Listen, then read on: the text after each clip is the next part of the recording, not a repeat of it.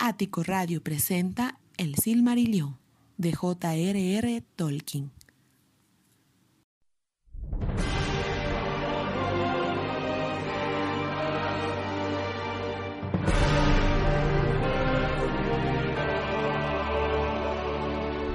El Silmarillion de J.R.R. Tolkien.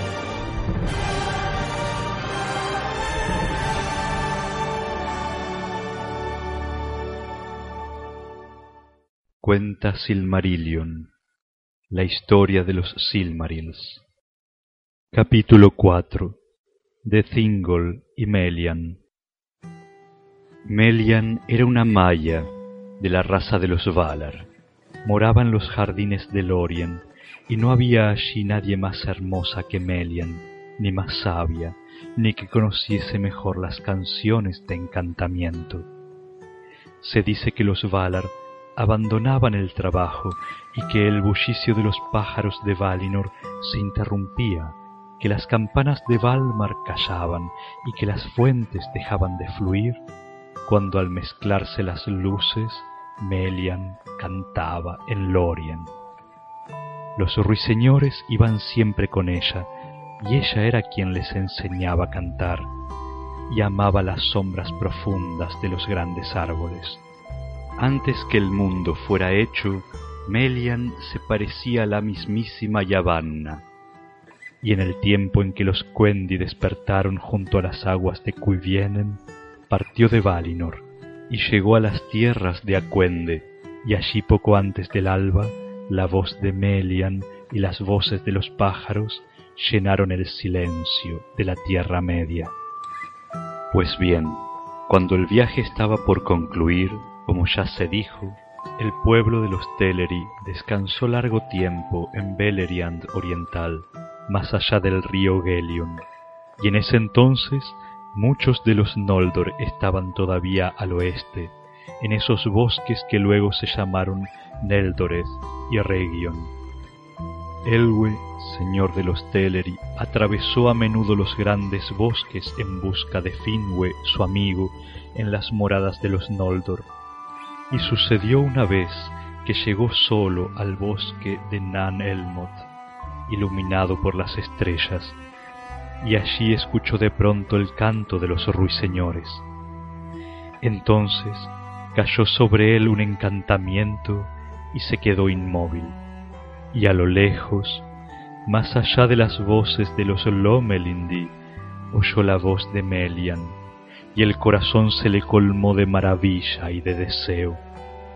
Olvidó entonces por completo a su gente y los propósitos que lo guiaban, y siguiendo a los pájaros bajo la sombra de los árboles, penetró profundamente en Nan Elmoth y se extravió, pero llegó por fin a un claro abierto a las estrellas, y allí se encontraba Melian, y desde la oscuridad él la contempló y vio en el rostro de ella la luz de Aman. No dijo Melian ni una palabra, pero anegado de amor, Elwe se le acercó y le tomó la mano, y enseguida un hechizo operó en él, de modo que así permanecieron los dos mientras las estrellas que giraban por encima de ellos medían largos años, y los árboles de Nan Elmoth se volvieron altos y oscuros antes de que ninguno pronunciara una palabra. Así pues, el pueblo de Elwe que lo buscó no pudo encontrarlo, y Olwe fue rey de los Teleri y se pusieron en marcha, como se cuenta más adelante.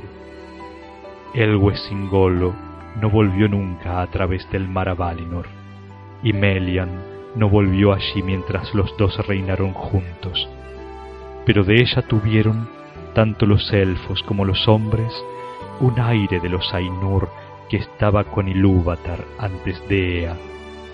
En años posteriores, él se convirtió en un rey renombrado que mandaba a todos los Eldar de Beleriand. Se llamaron los Sindar, los elfos grises, los elfos del crepúsculo. Y él era el rey manto gris, como se lo llamó, Elu Thingol en la lengua de esa tierra, y Melian fue la reina, más sabia que hijo alguno de la Tierra Media. Habitaban en las estancias ocultas de Menegroth, las mil cavernas, en Doria. Gran poder le dio Melian a Thingol, que fue grande entre los Eldar, porque sólo él, entre todos los Sindar, había visto con sus propios ojos a los árboles en el día del florecimiento, y aunque era rey de los Umanyar, no se lo contó entre los Moriquendi, sino entre los elfos de la luz, poderoso en la Tierra Media. Y del amor de Thingol y Melian vinieron al mundo los más hermosos de todos los hijos de Ilúvatar que fueron o serán.